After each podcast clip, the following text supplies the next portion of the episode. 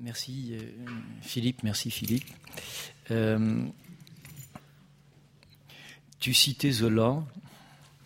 Euh, me vient à l'esprit une nouvelle de, de Maupassant. Je crois qu'elle s'intitule Plus fort que la mort. C'est une nouvelle absolument extraordinaire. Je préfère Maupassant à Zola, mais c'est un autre, un autre débat.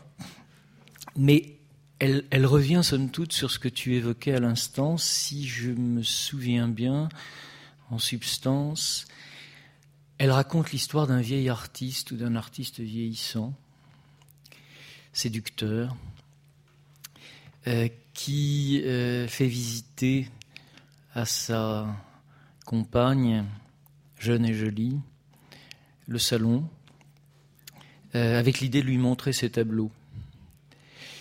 Mais ces tableaux sont vieux, un peu comme lui. Les tableaux sont d'un autre âge, un peu comme lui. Et Maupassant, qui écrit bien, sans doute mieux que, que Zola, euh, Maupassant, à un moment donné, euh, fait remarquer combien le, le regard de la, de la jeune femme se détourne de ces vieilles machines et combien elle regarde de jeunes paysages ce qu'on fait un peu dans ce moment du XIXe siècle. Et c'est totalement extraordinaire parce qu'on glisse, si vous voulez, d'une certaine idée euh, de la peinture que notre euh, vieux maître voulait incarner, à la volonté que cette euh, jeune femme pouvait avoir envie d'aller voir ailleurs et quelque part de s'éloigner de lui. Voilà, j'oublie un peu, mais c'est absolument magnifique, mais ça me plaît parce que d'abord c'est beau, et puis aussi parce que ça pose quelque chose que tu as dit et qui, à mon avis, est absolument euh, évident, euh, qui est cette question des publics, cruciale, qui probablement euh, touche encore davantage un établissement comme le Centre Pompidou que toute autre institution puisque quelles que soient, si vous voulez, les perspectives euh, dans lesquelles vous travaillez, vous ne pouvez ignorer que le Centre Pompidou est le lieu des publics et que, de fait, euh, s'y croisent à la fois euh, ce que vous êtes, un public d'érudits attentifs à l'histoire de l'art, mais aussi des gens qu'on appelle dans notre jargon les primo-visiteurs, et qui y viennent pour la toute première fois, sans, et c'est intéressant d'ailleurs de le remarquer, sans souvent trop savoir ce qu'ils vont y trouver. Cela nous entraînerait vers de tout autres débats, mais cela pose certainement, euh, évidemment, euh, en substance, une question essentielle que là aussi tu évoquais euh, dans ton préambule, qui est celle de la responsabilité qui est donc celle euh, du rapport qu'une pareille institution entretient à l'histoire de l'art et à ceux qui la font. Comme tu le sais, comme nombre d'entre vous le savent, j'y suis très attaché, euh, car euh, dans cette période de globalisation où l'on tente à vouloir, sans pouvoir d'ailleurs, tout montrer, la question même des choix, euh, procède de ce que là aussi tu disais tout à l'heure, euh, sans doute euh, d'une donnée morale. Je ne me souviens absolument pas du philosophe qui disait à propos de l'engagement, et ce n'est pas Sartre, que tout engagement est une décision pour une cause imparfaite. Je pense qu'il faut assumer, si vous voulez, dans le travail que vous faites lorsque vous avez la charge collégiale, collective d'une pareille institution comme le Musée national d'art moderne, devez, à mon avis, absolument assumer et ne jamais oublier qu'à la fois vous êtes face à l'engagement, que c'est là comme un devoir, mais que cette cause-là est de fait, en l'occurrence, une cause imparfaite. Voilà, c'est un peu un préambule, peut-être un peu, un peu solennel, je m'en excuse. Pour entrer dans le vif du sujet, parler donc de, cette exposition que vous pouvez toujours voir consacrée donc à Anselm Kiefer, exposition qui, comme vous pouvez le voir derrière moi, s'est ouverte le, le, 16 décembre 2015 et se clôturera le 18 avril 2016 dans ce que nous appelons la galerie 1 du Musée national d'art moderne, ou plus exactement d'ailleurs du Centre Pompidou. Là aussi, il y aurait un autre débat, ô combien complexe, euh, puisque le MNAM est abrité par le Centre Pompidou, mais que j'ai l'orgueil de penser que le Musée national d'art moderne protège le Centre Pompidou. C'est une histoire extrêmement complexe. J'en vois certains sourire. Elle n'est pas tous les jours aussi euh, souriante que vous pouvez euh, le penser. Mais il est un fait donc que, euh, comme vous le savez, nous avons deux galeries au niveau 6 du bâtiment, l'une d'environ 2000 mètres carrés, c'est celle dans laquelle se tient l'exposition Anselm Kiefer, et l'autre, que nous avons portée d'ailleurs à 1200 mètres carrés, c'est celle dans laquelle se tient l'extraordinaire exposition Paul Klee que nous avons ouvert la semaine dernière. Vous voyez, je nuance, je dis l'exposition Anselm Kiefer l'extraordinaire exposition Paul Klee, c'est pour marquer un engagement et donc une décision pour une cause imparfaite. Euh, me semble que euh, est-ce le hasard ou est-ce le trouble de la contiguïté ou est-ce euh, mille et une choses dont peut-être vous souhaiterez que nous parlions, qui est la construction même d'une programmation? Il se trouve que euh, le Musée national d'art moderne présente simultanément une exposition consacrée à Anselm Kiefer sur 2000 mètres carrés et une exposition consacrée à Paul Klee sur 1200 euh, mètres carrés. Euh, vous me direz que le contraste des formats suffirait à expliquer la chose. Oui, je le crois bien évidemment. Euh, mais il est, à mon avis, intéressant dans une maison qui pratique ce que nous appelons le, billet unique, euh, que les publics, justement, qui euh, se rendront pour voir l'une ou l'autre des expositions, sachent qu'ils peuvent de fait voir l'une et l'autre. Et c'est d'ailleurs un point aussi extrêmement intéressant, puisque je pense qu'on parle aussi à des personnes qui s'engageront dans les métiers même de, l'exposition. Euh, c'est assez intéressant de remarquer que euh, les publics viennent voir quelque chose de façon spécifique et que euh, si vous tentez justement de convaincre les gens qu'ils ont toutes les raisons d'aller voir une exposition puis d'en aller voir une autre, ben vous vous heurtez à des gens qui, dès lors qu'ils viennent voir non pas le bâtiment, non pas découvrir, si vous voulez, la machine Centre Pompidou, viennent voir une exposition, ben, se refuseront à aller voir l'autre. Question du temps de la visite, euh, question même du brouillage des synapses, peut-être. Euh, peut-on, euh, somme toute, voir simultanément deux expositions de, cette ampleur. Chose également qu'il faut souligner, c'est que le Centre Pompidou, c'est d'abord le Musée national d'art moderne et ses collections permanentes qui, comme vous le savez, se déploient entre le niveau 5 pour l'étage historique et entre le niveau 4 pour l'étage plus contemporain. il y a donc une offre qui, de ce point de vue, est une offre, je dirais, évidemment à l'échelle d'une pareille institution, puisque, vous le savez, nous euh, présentons simultanément une exposition consacrée à Gérard Fromanger, euh, il n'est rien de, le dire, remarquez combien l'éclectisme, si vous voulez, de cette programmation pour le visiteur lambda euh, paraît chose surprenante.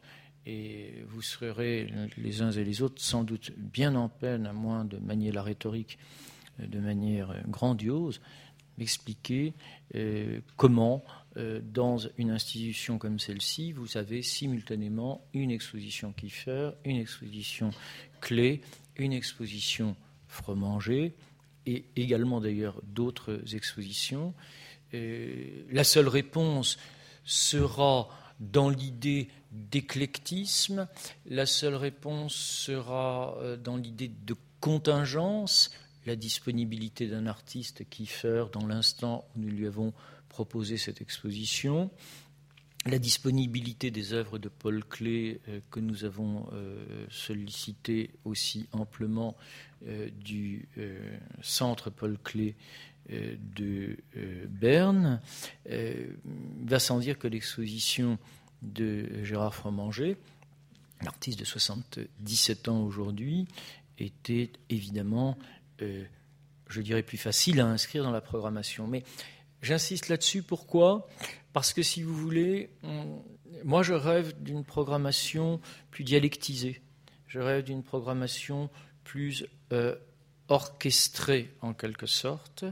Euh, les trois expositions qui d'ailleurs euh, sont présentées sont trois expositions qui avaient été enclenchées par mon prédécesseur, Alfred Pacman, en relation avec le président de l'époque du, Centre Pompidou. Je vous donne ces informations parce que je crois qu'elles sont importantes pour comprendre, si vous voulez, les entre guillemets stratégies qui président à tout cela. Euh, il va sans dire que euh, deux ans après mon arrivée, euh, j'ai pu, par certains côtés, accompagner les conservateurs dans la conception, la réflexion, la mise en espace même de l'ensemble de ces projets. Mais je rêve, y arriverai-je? C'est compliqué, très compliqué, euh, d'une programmation qui ne donne pas le sentiment de l'empilement, si vous voulez, de différents projets, mais d'une structure qui entre, euh, qui entre les, projets pourrait avoir en quelque sorte pourrait déjà, avant même que vous n'entriez dans, la logique même propre de ces expositions, avoir une forme de cohérence je crois au demeurant que c'est un vœu pieux, je crois que c'est extrêmement compliqué à faire, mais c'est une question, si vous voulez, que, je me pose en permanence, et c'est une des raisons pour lesquelles j'assigne à la collection permanente du Musée national d'art moderne, dans ce dispositif, une place absolument considérable, et que j'ai voulu aussi que la collection du Musée national d'art moderne soit présentée dans une première étape pour la partie historique et dans une deuxième étape sur laquelle nous travaillons l'année prochaine pour la partie contemporaine, non pas simplement comme un espace figé, mais comme un espace qui se renouvelle et qui soit un objet d'étude qui permette ce que j'appelle step on the side, hein, un pas de côté, si vous voulez, pour que justement, au fil du parcours, vous puissiez interroger cette science ô combien complexe que Philippe connaît bien, qu'on appelle l'histoire de l'art. Voilà. Donc sur ces bases-là, j'espère ne pas trop m'éloigner. Je voudrais peut-être déjà, parce que je pense que c'est important, vous montrer beaucoup d'images, puisque tu m'avais demandé aussi de réfléchir à la manière dont quelque chose comme une pareille exposition se concevait. Donc je me suis euh, enquis de différents documents qui vont vous montrer comment à l'échelle d'une structure comme le Centre Pompidou, euh, une pareille exposition donc euh, est, mise, est mise en scène. On va déjà regarder beaucoup d'images et je remercie justement ceux qui et celles, en l'occurrence, qui sont là d'ailleurs, qui préparent le concours, hein, y, y, ont contribué. On va regarder beaucoup d'images pour que ceux qui n'ont pas vu l'exposition puissent la traverser euh, rapidement. Euh, l'exposition n'est pas euh, véritablement chronologique, même si il faut bien dire que le parcours conduit des toutes premières œuvres aux œuvres actuelles. Je dirais même que la dernière salle qui nous a posé mille et un tracas a été réalisée in situ et que Kiefer lui-même donc avait trois propositions sur lesquelles nous avons travaillé euh, pour opter pour celle que vous voyez. Donc l'œuvre de Kiefer, vous la connaissez, c'est celle d'un artiste de 70 ans aujourd'hui, euh, très célèbre depuis les années 80.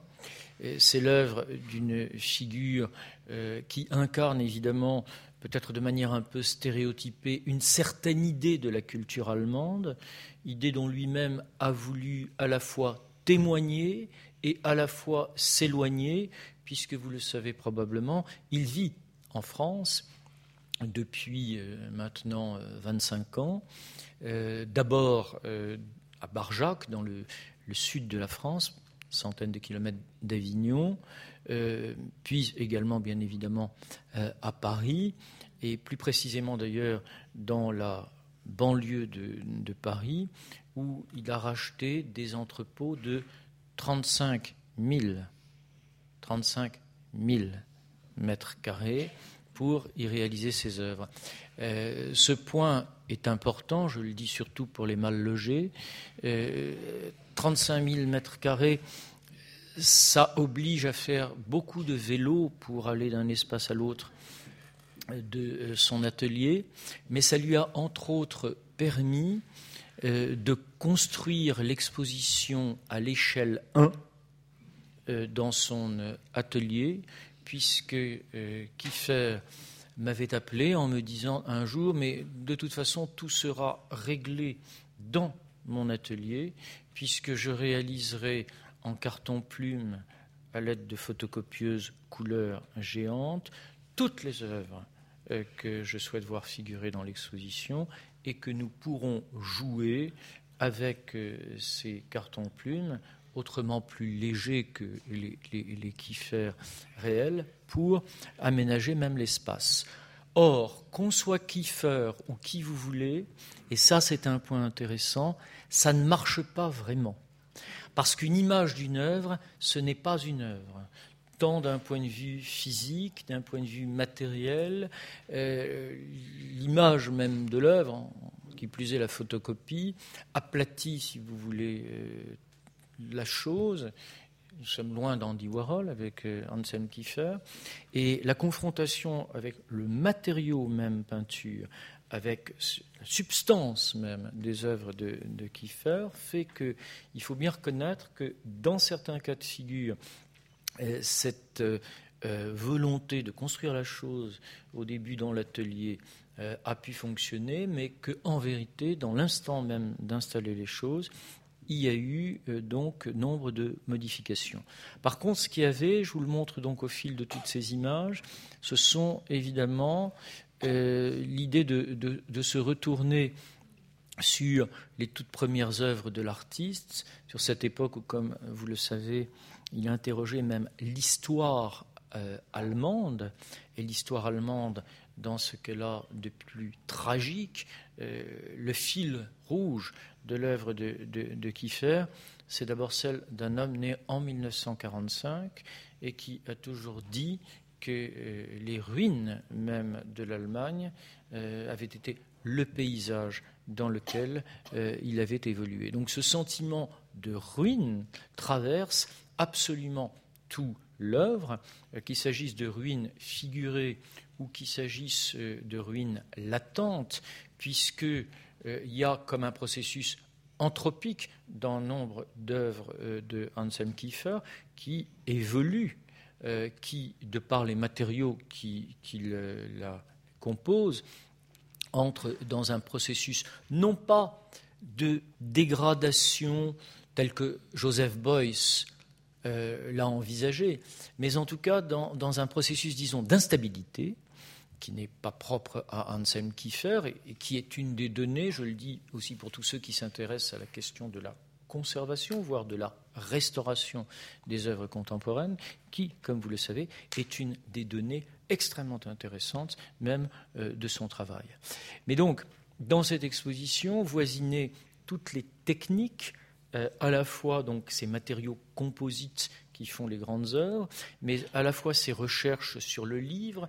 Il y a eu simultanément une exposition fort belle au demeurant organisée à la BNF, à la bibliothèque François Mitterrand, qui montrait combien la question du livre, du livre en tant qu'objet, mais du livre dans sa dimension symbolique, du livre à la fois à l'origine des Écritures, du livre en tant qu'il est évidemment pour lui euh, constitutif d'une réflexion philosophique qui passe aussi bien euh, par euh, les mythologies anciennes hébraïque que par les grands textes qui accompagnent en quelque sorte son parcours. Il y a eu donc simultanément à l'exposition du Centre Pompidou cette exposition de la BNF, mais euh, certains états du travail du livre se sont retrouvés euh, dans les salles de l'exposition du Centre Pompidou, comme bien évidemment les travaux sur papier euh, qui sert à une production continue et une production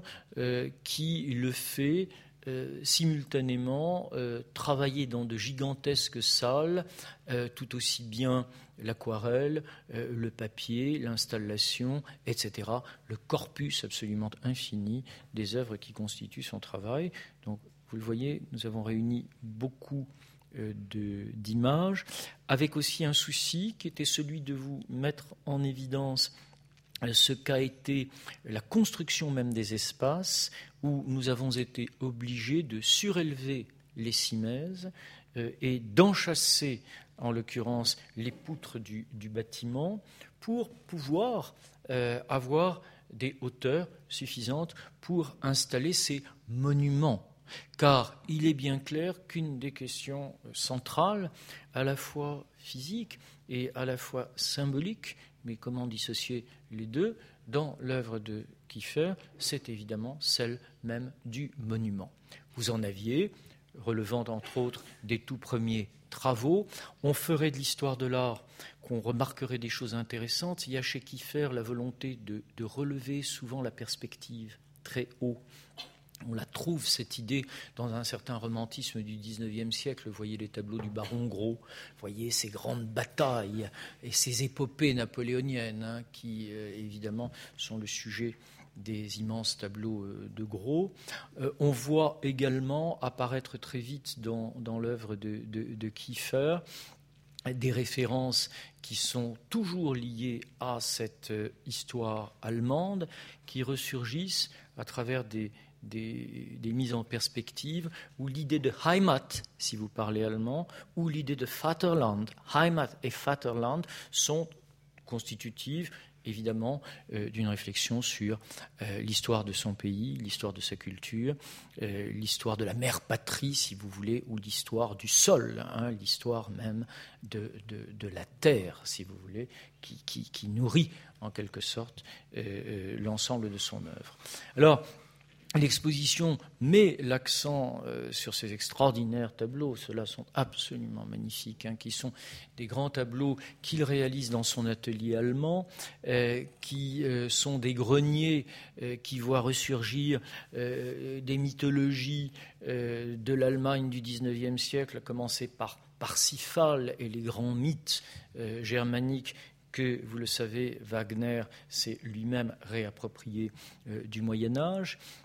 Elle met aussi en scène euh, ces grandes figures de l'histoire allemande, euh, avec bien évidemment euh, une prédilection pour les grandes figures du romantisme de la littérature allemande, des Hölderlin, en passant par Novalis, en passant par toutes les grandes figures, Schlegel et autres, pour aller d'ailleurs jusqu'à certains contemporains, puisqu'il y a comme un cerveau noir, au propre comme au figuré dans l'exposition, qui est la présence de Martin Heidegger, euh, une manière de dire euh, Allemagne, Allemagne, qu'as-tu fait de tes héros hein? Euh, je, parodie là, si vous voulez, un, très célèbre poème allemand, et d'installer en quelque sorte cette œuvre dans le rapport à, à son histoire.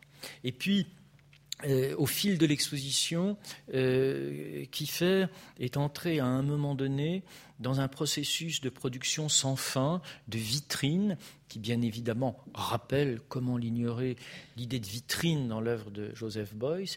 Mais vous savez que l'histoire de l'art entretient aujourd'hui un grand dilemme entre la personnalité même de Beuys, euh, à la recherche, comme disait la grande historienne de, l'art allemand Irmeline Lebert, de, guérir l'Allemagne euh, de son âme malade, euh, et euh, l'œuvre de, Kiefer, qui finalement est, une œuvre qui apparaît d'un point de vue générationnel après. Mais le thème de la vitrine le thème de la relique, euh, le thème du fragment, euh, l'usage de matériaux similaires à ceux de Hansen Kiefer, dont le plomb, entre autres, euh, font que vous ne pouvez évidemment pas regarder l'œuvre de l'un sans penser à l'œuvre de l'autre.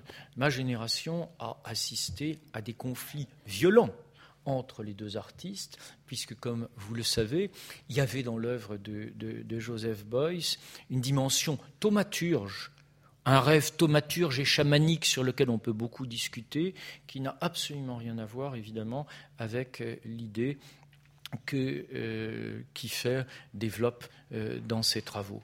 Ces vitrines sont en quelque sorte euh, les reliques, les résidus, celles qui mettent en scène également, en variant sur les échelles, les thèmes que vous pourrez retrouver de manière absolument spectaculaire. Songez par exemple à la première édition de Monumenta au Grand Palais où, comme vous le savez, le Grand Palais avait été transformé en un véritable champ de ruines euh, au fil euh, de euh, maisons qui abritait là euh, un fragment de l'histoire allemande, là un fragment de la Sulamite, là un autre fragment euh, des mythologies euh, donc qui peuplent l'œuvre de l'œuvre de Kiefer. intéressant dans cette affaire, c'est que nous avons fait venir, là j'essaie de passer, si vous voulez, d'une réflexion sur l'exposition en tant que telle à la manière dont elle s'est conçue, puisque je crois que c'est aussi ce qui m'est demandé. Euh, nous avons fait venir toutes ces vitrines sans trop savoir si nous pourrions toutes les installer. Et euh, nous avons euh, organisé, je dirais, l'exposition in situ, en quelque sorte. Manière de dire que dans certaines salles, rien n'était préconçu et que qui sert presque déversé une partie de ce gigantesque atelier dans l'espace du centre Pompidou, aidé euh, de ces installateurs polonais pour euh, organiser euh, l'ensemble de la manifestation. Oui, c'est bien de tout dire, on ne dit pas tout, mais parce qu'on ne peut pas tout dire ou qu'on ne sait pas tout dire, mais il faut dire des choses, c'est intéressant. Euh, c'est très intéressant de voir des, des artistes. Vous savez, j'appartiens à cette génération qui a aimé l'art pauvre, et le propre des artistes de l'art pauvre était d'arriver les mains dans la poche, ce qui en soi était symboliquement, si vous voulez, riche de sens. Il est bien clair qu'avec Kiefer, on n'arrive absolument pas les mains dans les poches et que c'est plutôt à grand renfort de grues euh, et euh, d'élévateurs qu'on élabore de pareilles expositions. Vous voyez, dans une salle comme celle-ci, par exemple, trône au milieu une œuvre qui se veut une dédicace à Raymond Roussel. Or, D'aucuns savent que Raymond Roussel est évidemment un de mes écrivains préférés, et je suis donc entré dans l'œuvre de, de, Raymond Roussel en demandant à, Anselm Kiefer ce qu'il en savait. Et je me suis rendu compte qu'il n'en savait pas grand-chose, si ce n'est qu'il avait été fasciné, comme il peut l'être. L'idée de fascination est importante euh, chez lui par un fragment d'un texte de Locus Solus qui, au début de ce texte absolument vertigineux, décrit un, chant où des dents, hein, des dents humaines semblent saillir euh, du sol. Donc, dans cette immense vitrine que vous voyez au centre de cette pièce, il y a euh, à la fois un, tapis de terre, des dents qui sortent de la, de la terre, de la boue, et une sorte d'animal préhistorique, de crocodile, appelez-le ce que vous voulez. Vous savez que l'idée de préhistoire sur laquelle d'ailleurs nous travaillons et que connaît bien Philippe est une idée qui aussi est extrêmement rémanente et passionnante dans la construction même euh, de l'esthétique et dans la construction de l'histoire de l'art. Mais ce qui est intéressant par exemple dans cette salle, c'est que finalement, elle brouille un peu les pistes entre Raymond Roussel au premier plan dans la vitrine et dans l'arrière-plan à gauche euh, où vous retrouvez Victor Hugo. Waterloo, Waterloo et la terre tremble encore. Hein, vous voyez les, mythologies euh, justement de, la fin euh, du règne de Napoléon. Il y a cette confrontation constante que, bien évidemment, l'œuvre de Kiefer entretient au passé. Et puis, nous avions fait en sorte ils y sont évidemment encore, qui est quelques brefs textes. Il ne le voulait pas, Kiefer, euh, au début. Donc nous avons ferraillé, l'homme n'est pas facile, euh, et nous avons, euh, si vous voulez, ferraillé avec l'idée d'essayer de, lui expliquer qu'il fallait donner quelques référents. On ne parle pas euh, de euh, Ingeborg Bachmann, si vous voulez, au public avec l'idée qu'il puisse connaître quelle est son œuvre. Et je dois dire que la relation là et la complicité a été parfaite entre le commissaire Jean-Michel Bourg et, l'artiste, et que le catalogue, qui d'ailleurs a eu le prix du livre d'art cette année, si vous voulez, le catalogue restitue, à mon avis, de manière euh, très précise ce rapport que l'œuvre entretient à l'écriture et à l'histoire. Dans cette salle, par exemple, dédiée à Ingeborg Bachmann, on retrouve quelque chose de l'histoire allemande et on questionne autre chose qui, comme nombre d'entre vous l'ont probablement étudié, renvoie à cette interrogation d'Adorno dans l'immédiate après-guerre. Que peut-on encore représenter et peut-on encore peindre après l'Holocauste? C'est un peu, si vous voulez, le thème de certains immenses tableaux qui sont là. Le thème. Le thème chez Kiefer est quelque chose d'assez euh, complexe à décrypter, car s'il parle euh, souvent euh, de certains sujets de, prédilection, s'il a probablement une des plus extraordinaires bibliothèques qui m'ait été donné de voir au monde chez un artiste, peut-être celle de ta pièce reste pour moi un souvenir absolument vertigineux parce que ta pièce m'avait mis dans les mains l'édition originale de Don Quichotte. Vous comprenez Donc c'était à ce degré-là de, beauté la bibliothèque de, Kiefer est aussi un élément absolument constitutif euh, de euh, la construction même de son travail. Euh, vous dire que par contre il suit le texte à la lettre, non. Disons qu'il est un prétexte, une accroche, mais il se trouve que certains tableaux partent sur une idée, mais ensuite dévient sur tout à fait autre chose. Et il m'est arrivé d'ailleurs de l'interroger sur certains tableaux en lui disant mais pourquoi donc mets-tu cela ici? À quoi donc est-ce que cela euh, euh, renvoie-t-il? Et lui-même d'être incapable de me répondre. Je me souviens d'ailleurs, il y a fort longtemps, alors je faisais des stages au Centre Pompidou, d'avoir eu le bonheur, le vrai bonheur de rencontrer Miro et de, parcourir une exposition avec lui et de, lui montrer une, petite roue de charrette en bois qu'il y avait dans un petit tableau de 1924 et de lui dire, maître, lui de me regarder d'un air de dire pourquoi tu m'appelles comme ça Alors que Kiefer ne dédaigne pas l'idée même du, maître, hein. euh, si vous voulez, du, du, Meister. Non, Narcisse et Goldmund, hein, Hermann Hesse, une certaine histoire allemande, elle est fondamentale, si vous voulez. Et Miro de me dire, pourquoi j'ai mis cette petite roue et se tourner vers moi et de me dire mais c'est bien à toi de me le dire. Et je trouve que c'est quelque chose d'extrêmement intéressant quant au rapport que vous pouvez entretenir avec une question cruciale dans cette grande œuvre qu'est l'œuvre de Kiefer, qui est la question de l'iconographie.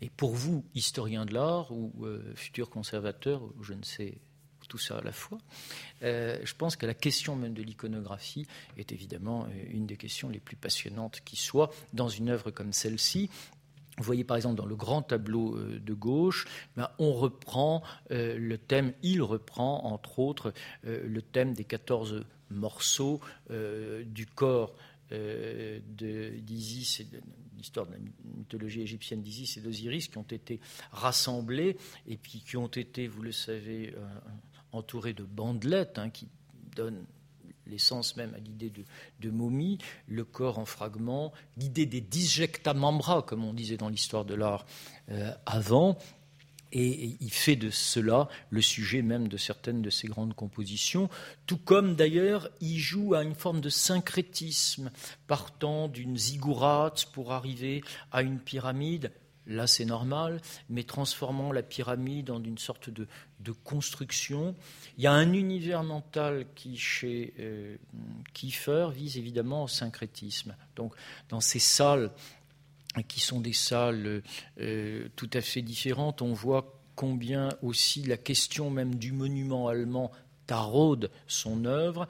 Vous savez qu'il s'est emparé des architectures utopiques ou fictionnelles, si vous voulez, de l'Allemagne nazie, entre autres celles dessinées par Speer, pour essayer de, se les réapproprier et d'y planter au milieu ce qu'il appelle Unbekannt Maler, hein, le peintre inconnu. Hein. Il dédie des tableaux aux peintres inconnus, comme d'autres dédient en quelque sorte des monuments à des soldats inconnus. Le peintre serait-il ce soldat inconnu, si vous voulez, dans cette histoire euh, épique euh, un moment de l'exposition, justement, nous a posé problème, puisque les tableaux sont gigantesques, ils sont de grandes machines, comme on disait au XIXe siècle. Ils sont dans la tradition de, ces grands tableaux euh, qui euh, ornent euh, certaines galeries du Louvre. Alors, sont-ils plus près de Géricault Sont-ils plus près de Gros? Sont-ils plus près d'une certaine histoire allemande? Faut-il retrouver aussi quelque chose d'une certaine histoire allemande? Probablement. Ça reste à mon avis complexe parce que les modèles même, qui sont les modèles de l'œuvre de, de, Kiefer, ne sont pas nécessairement ceux qu'on identifie immédiatement dans le grand romantisme allemand. Je lui ai parlé de Hans von Marek, un artiste qui m'intéresse beaucoup, connaît pas vraiment. Je lui ai parlé même des, grands Russes de la fin du 19e, qui sont des artistes importants, type Vroubel et autres. connaît pas vraiment. En fait, euh, il vous répondra souvent par des digressions. Et ces digressions, elles sont souvent d'ailleurs au cœur même des tableaux, par une citation, par un fragment de texte qui, en quelque sorte, euh, est devenu euh, un, élément ornemental, si vous voulez, de la plupart des œuvres qu'il réalise. Or, depuis un certain temps, c'est la poésie euh, française qui l'occupe, depuis longtemps d'ailleurs, entre autres, bien évidemment, ces grands fondamentaux. Donc on retrouvera des tableaux qui s'appuient sur Baudelaire, on trouvera des tableaux qui s'appuient sur Verlaine, on trouvera des tableaux qui s'appuient sur Rimbaud, comme entre autres celui que vous avez sous les yeux, hein. C'est un coin de verdure où chante une rivière accrochée, etc., le dormeur du vol. Donc c'est quelque chose qui euh, est évidemment un élément tout à fait singulier. Et je parlais tout à l'heure, mais je vais vous montrer, si vous m'y autorisez, me donner le temps, d'autres éléments. Je parlais tout à l'heure de euh, la dernière salle. La dernière salle, euh, pour moi, comme dans toute exposition, est essentielle. Parce qu'à la fois, elle clôture un parcours et elle l'ouvre. À la fois, elle vous laisse avec le souvenir de tout ce que vous avez vu auparavant, mais en même temps, euh, elle, énonce autre chose. Elle, elle donne en quelque sorte d'autres pistes. Et donc, il y avait trois projets que Kiefer a réalisé à l'échelle 1, au cœur des 35 000 mètres carrés, euh, dont euh, je vous parlais tout à l'heure. Alors, la salle qui est ici euh, est une salle d'environ 200 mètres carrés qui conclut l'exposition. Il y avait un projet autour de sa propre histoire. Il voulait concevoir des vitrines dans lesquelles il aurait installé des figurines qui auraient raconté en quelque sorte son histoire, ce moment de ruine, euh, son rapport à l'enfance, ce que j'évoquais tout à l'heure. Puis il y avait un autre projet, sans, finalement peut-être plus proche de celui-ci, euh, où euh, il voulait, en tout état de cause, rassembler des tableaux récents, dont le tableau que vous voyez au fond là, qui fait d'ailleurs écho à des tableaux qui sont des tableaux plus anciens, qui est une immense composition où se synthétise quoi? Eh bien, le thème de la forêt, et vous comprendrez sans que j'insiste pourquoi le thème de la forêt, le thème de la forêt euh, enneigée, euh, vous l'avez dans la partie droite du tableau, et des champignons. Euh, il raconte qu'enfant, il cherchait les champignons, mais à travers les champignons, il y a les bons, il y a les mauvais champignons, euh, il y a les champignons qui donnent la mort, il y a les champignons euh, comestibles, etc. Dimension mycologue. Et finalement, il a réalisé quantité de tableaux comme ça. Et il a beaucoup insisté sur cette histoire de, champignons. Tant mieux, j'adore les champignons. Et euh, donc, il m'a expliqué comment il voulait travailler. Il avait réalisé sur de grandes toiles des champignons euh, et ce de manière euh, assez euh, allusive. Puis il découpait la toile et collait au dos euh, du champignon, de la toile peinte en forme de champignon, un autre champignon pour qu'il y ait un recto verso. Puis ensuite, il voulait planter les champignons ça et là pour transformer, en l'occurrence, l'espace en un paysage. Et donc, de fil en aiguille, de discussion en discussion, nous nous sommes retrouvés avec euh, certains de, ces, acolytes, il y a aussi ceux qui sont autour de, Kiefer. Vous savez, il y a, quelque chose, euh, évidemment, du, maître entouré, si vous voulez, de gens avec lesquels il réfléchit. Euh, nous sommes retrouvés dans la salle et lui de faire venir ce sable. il y a comme une forme de contradiction entre le, sable et, l'arrière-plan qui, lui, est un paysage enneigé. Puis il a planté ces champignons et sur ces champignons, il a mis le nom de différents euh, poètes ou de, différentes figures de la mythologie allemande. Étrangement, d'ailleurs, c'est mon gendre qui lui a fait remarquer, ils y sont à peu près tous, sauf Nietzsche. Ce qui en soi fait réfléchir.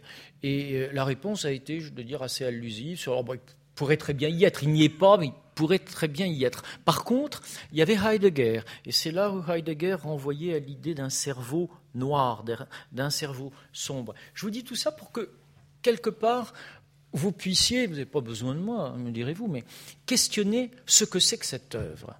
Et je pense que toi, tu l'as écrit d'ailleurs, je, je pense que c'est un devoir qu'une exposition de cette ampleur, avec les moyens considérable qu'il a fallu mettre en œuvre pour la, pour la réaliser. Mais je crois qu'il y a un devoir, si vous voulez, de se dire, une fois que l'exposition est faite, au centre Pompidou, où nous avons montré d'autres grands Allemands, à commencer par Gerhard Richter, euh, l'ennemi juré où l'ennemi déclaré se déteste, hein, euh, cordialement évidemment, mais comment pourrait-il en quelque sorte euh, euh, s'aimer tant les œuvres, si vous voulez, divergent, où nous avons montré d'autres artistes allemands de générations différentes, où nous n'avons pas, je le regrette et je le ferai, montré Georg Baslitz, qui est un artiste absolument admirable, sauf à travers une exposition au cabinet d'art graphique, bah, on est en devoir aussi de se demander comment et pourquoi une œuvre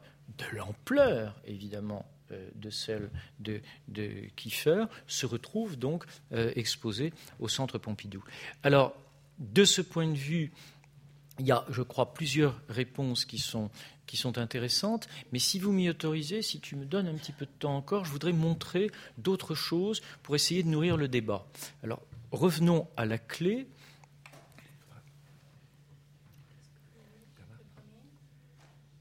Voyons par exemple, oui, non pas nécessairement ça. Je voudrais vous montrer euh, ce qu'on appelle des bandes annonces vidéo. Oui, oui, par exemple.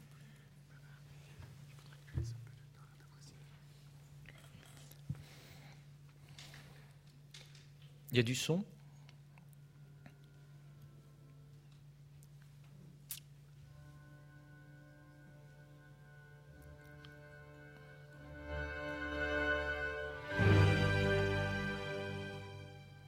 Les, tableaux sont aussi en cours.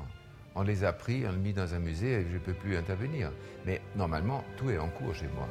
Pour moi, c'était un peu triste parce que les tableaux, les anciens tableaux que je n'ai pas vus depuis 40 ans, il arrivait ici et je n'étais pas même de le coucher, toucher. Imagine-toi, mes enfants, j'ai des enfants, et s'ils reviennent, je ne les, aurais pas vus pendant 40 ans, je ne peux même pas, même pas les... les embrasser. oui, c'est quand même, quand même cruel, non?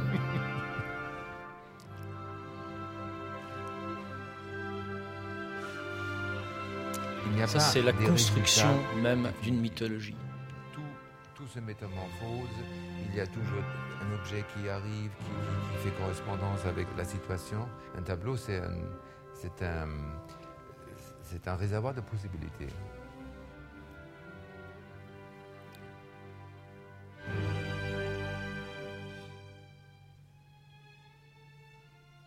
Fascinant, on aura choisi, comme vous l'aurez remarqué, du Beethoven et pas du Wagner. Ce qui en soi est, je dirais, euh, tout à fait, tout à fait important. il y aurait probablement eu un, collage par trop immédiat et, une interprétation par trop, si vous voulez, là aussi obvious, comme on dit. Mais chose extrêmement intéressante, lorsque vous bâtissez un pareil projet, au sein d'une institution comme le Centre Pompidou, vous bâtissez des dossiers de presse, vous bâtissez des bandes annonces, vous bâtissez des clips, vous bâtissez tout un ensemble, si vous voulez, d'éléments qui contribuent au dispositif. Et plus encore, vous faites parler l'artiste dans cet admirable français, bien le reconnaître, euh, et vous, remarquerez que lorsqu'il parle, eh, finalement, il ne parle jamais directement des œuvres, mais qu'il essaie de retourner au rapport intime et probablement justifié qu'il entretient euh, avec sa création. Voilà, alors je ne vais pas vouloir parler trop longtemps parce que je peux laisser les images comme ça si vous le voulez euh, défiler.